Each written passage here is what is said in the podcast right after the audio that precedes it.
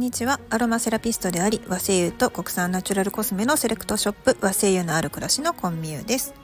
今回のネタはですね、えー、ウェッジという雑誌があるのをご存知ですか？なんか前例なき時代を生きる令和日本の教育論というねサブタイトルがついてるんですけれどもこれあの新幹線の座席に置いてあってもうテイクフリーご自由にお持ち帰りくださいって言って書いてあったんですが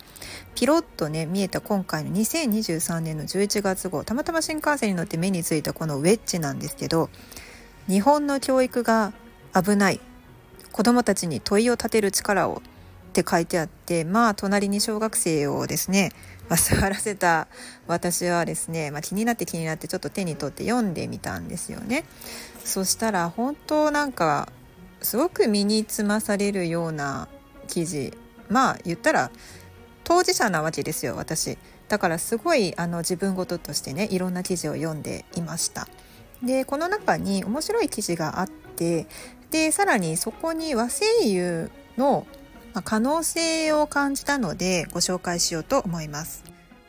はい、まず、えーと、インタビューの3つ目の記事ですね。えー、脳科学の視点で考える自然に触れたり実体験する意義ということなんですね。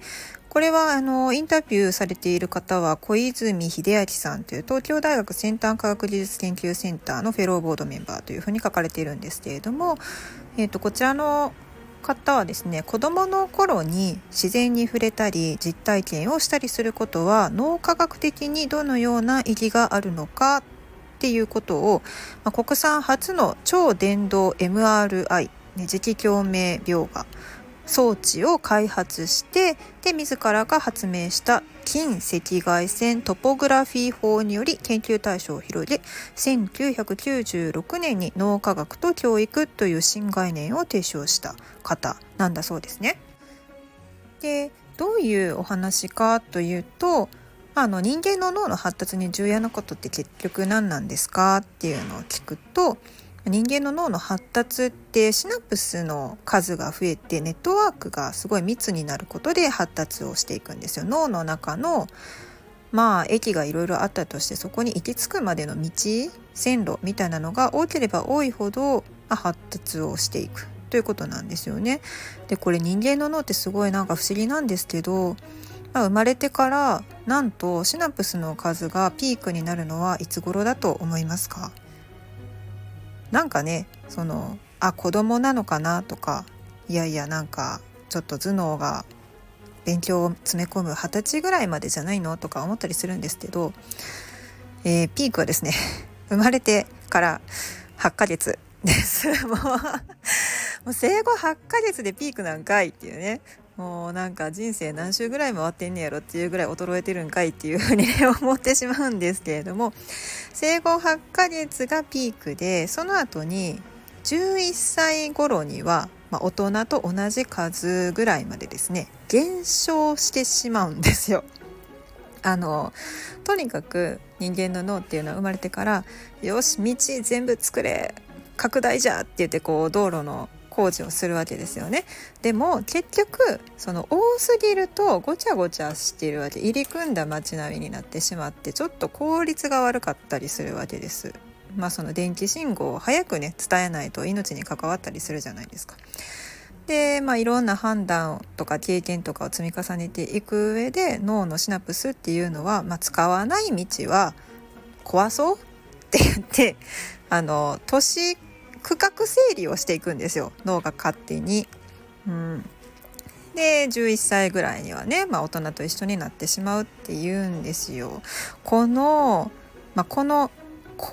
されてしまうっていうのは結局その道使わなかったっていうことで壊されるんですけどシナプスがいっぱいある間、まあ、道がいっぱい展開されてる間にそこを全部くまなくねいろいろと使ってあげることであやっぱこの道通るよねっていうのを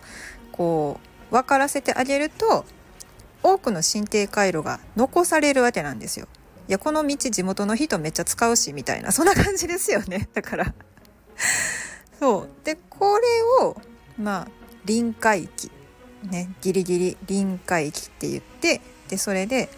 のどれぐらい残るかっていうことを臨界期ですね。主に五感に関わるものっていうのはすごく深く関係してるんですって。でこの五感の臨五感の臨界期っていうのはすごい厳格であの小さい頃に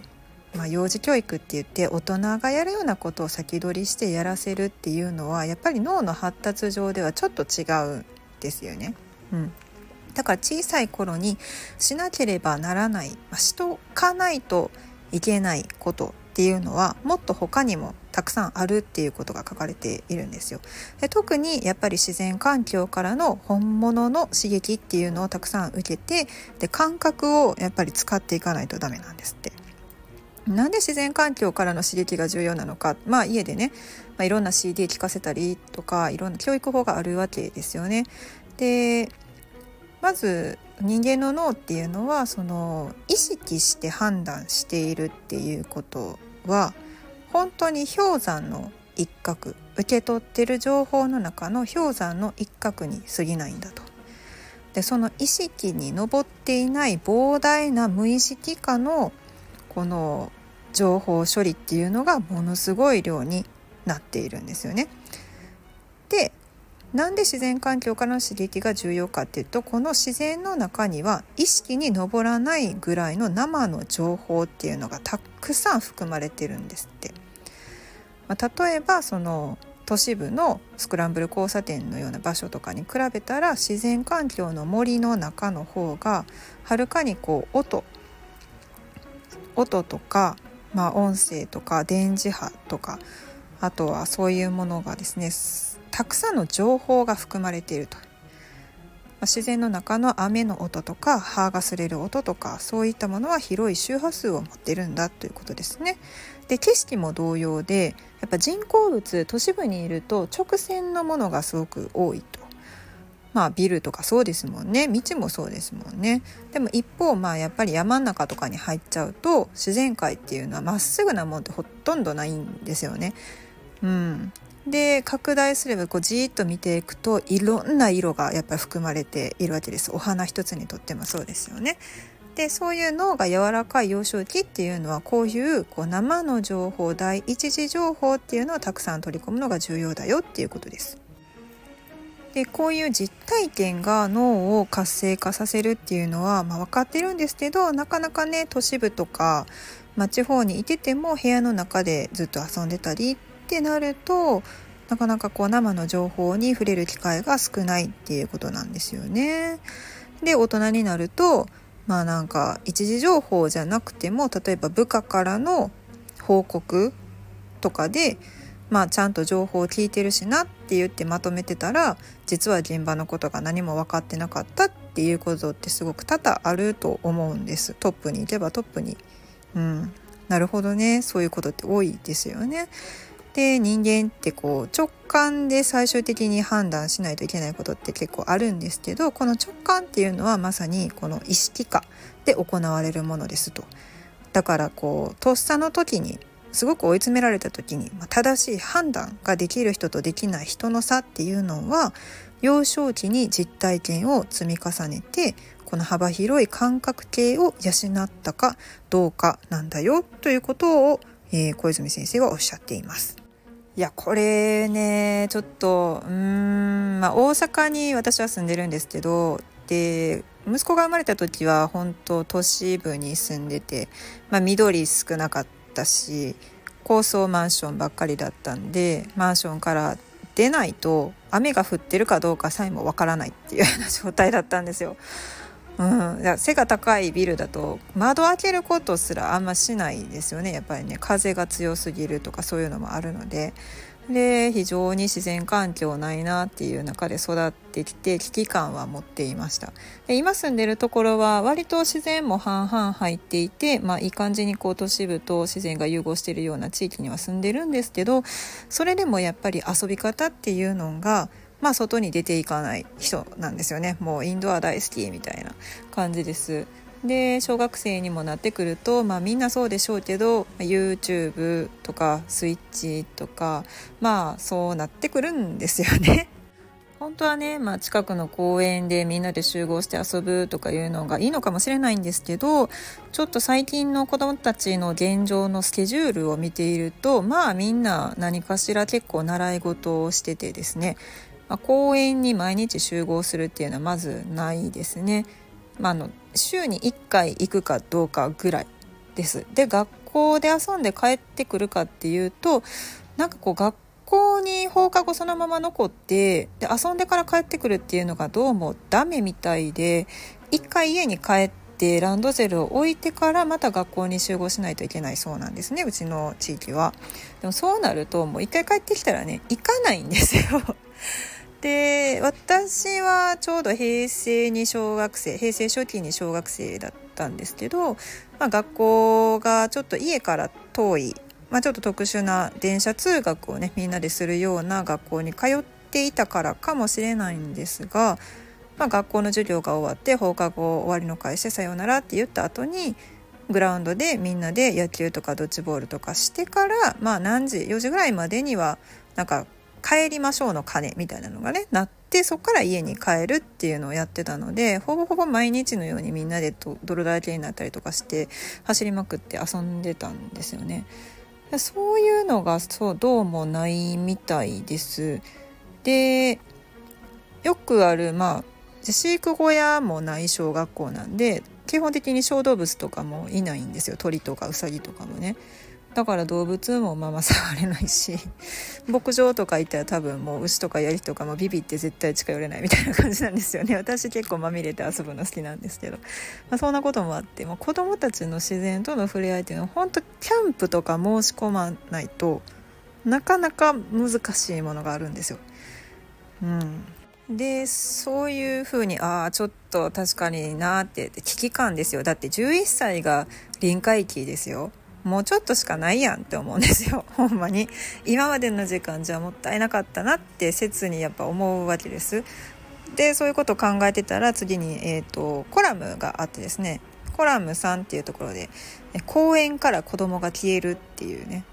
危機に瀕する外遊び。子供の遊び場確保が急務っていう記事がまたあったりするんですよ。もう本当に。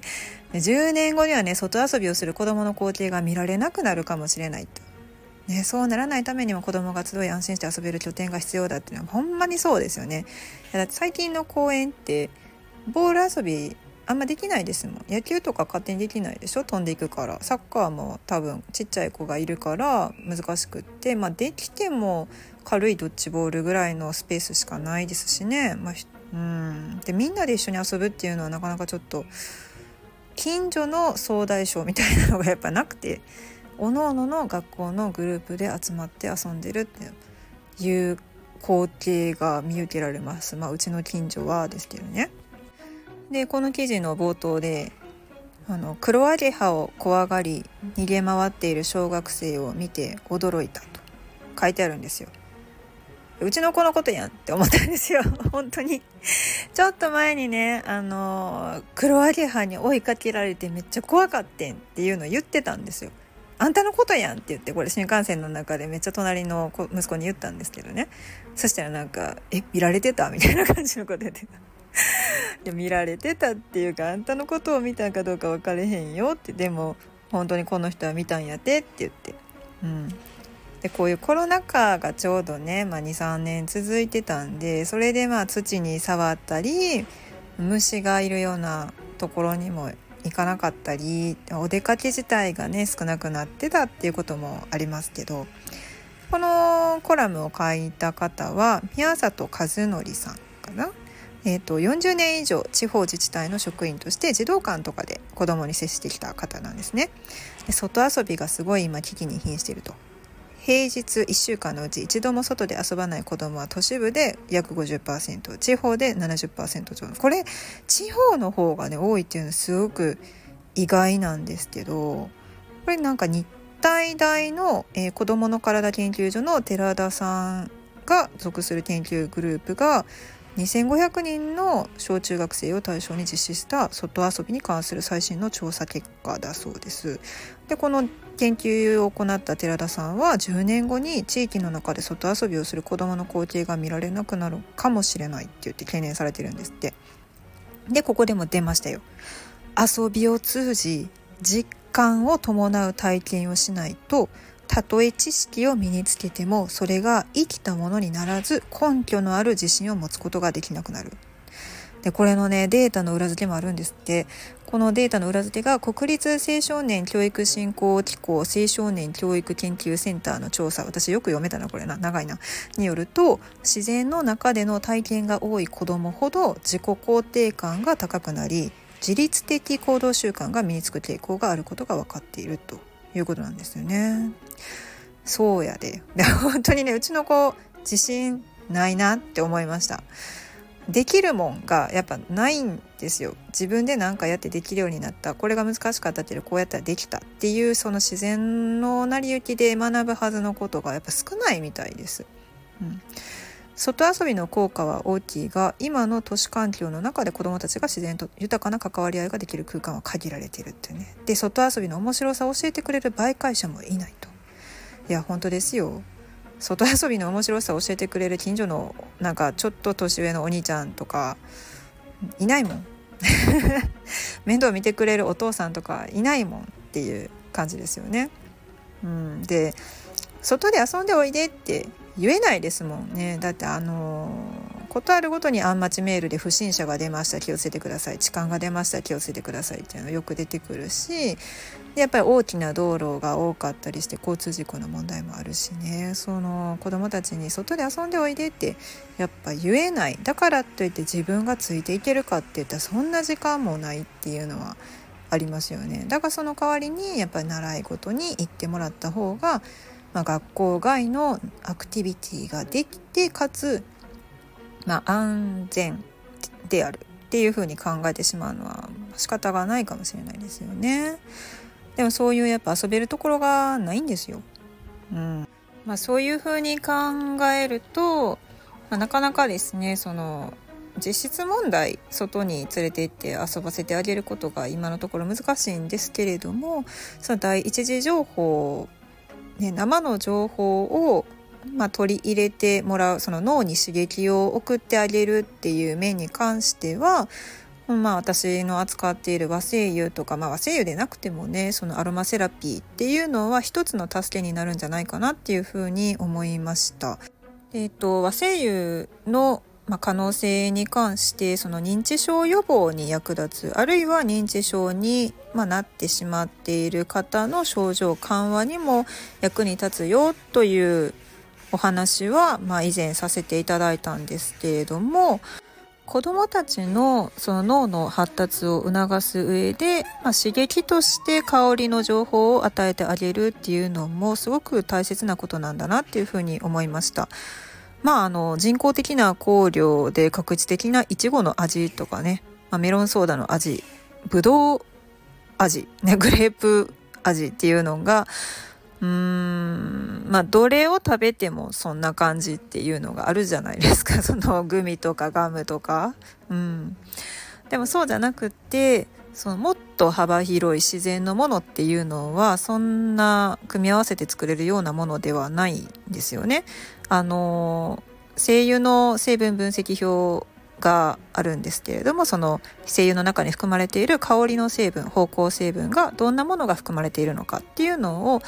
まあ、あの分析して添付されている商品は多々あるんですけれどもそれを見た時もまあ単純にこの香りだからこうだよねっていう風には全くならないわけです。で、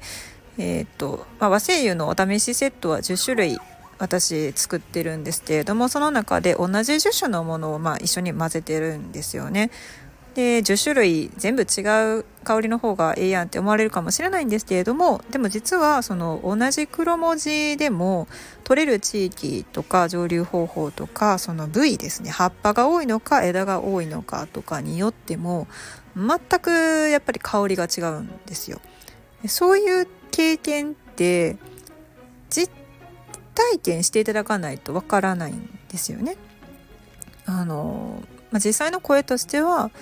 私黒文字の香りって今まであんまり好きじゃなかったんですけどこの黒文字はすごく好きですとかそういうことになるんですよ。まあ、食わず嫌いを選手権みたいな感じなんですけどその経験したことがないとわからないことっていうのをそこで本当に体験できる、うん、これやっぱり重要なんだなと思いました。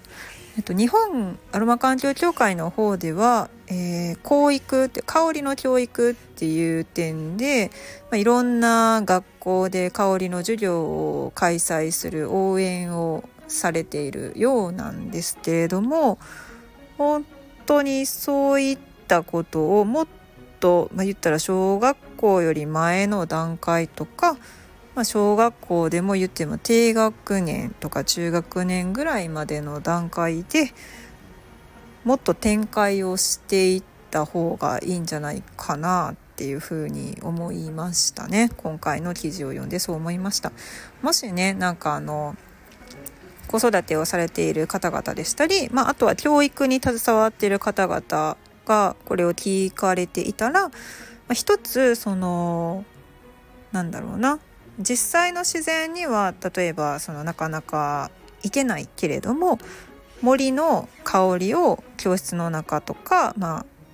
お子さんにね嗅がせてあげてで森の映像を見るっていうだけでも、えっと、疑似森林浴効果っていうんですけれども、えっと、それか、まあ、バーチャル森林浴って言ったりとかデジタル森林浴っていうかいろんな言い言い方をするんですけどそれだけでもあの人類人体にとってもかなりのその本当に森林浴をしたかのような効果が少し見られるっていう検証結果があるのでまあちょっと自然足りてないなって 思う方々はですねこういったことを定期的にあの試されてみるといいかもしれません。というわけで今回ですねすごく長くなりましたが、えー、たまたま新幹線で見つけた、えー、ウェッジの2023年の11月号ですね日本の教育が危ないからですね和声優を使っていくと子どもたちの脳の発育の可能性があの広がるんじゃないかというふうな考えを、えー、述べさせていただきました。えまた今回の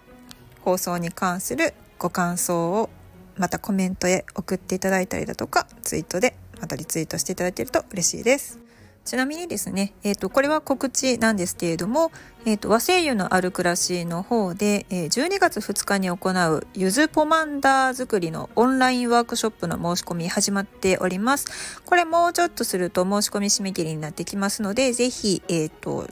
ホームページの方で見ていただければと思います。で、これも、あの、親子で参加していただいているワークショップなんですね。まあ、お子さんもすごく簡単な作業なので一緒にやっていただけると思います。プスプスプスっとですね、柚子の皮に穴を開けていく時にですね、すごくいい香りがしますので、これも脳の発達にいいかもしれません。ぜひ楽しくですね、参加していただければいいなと思っております。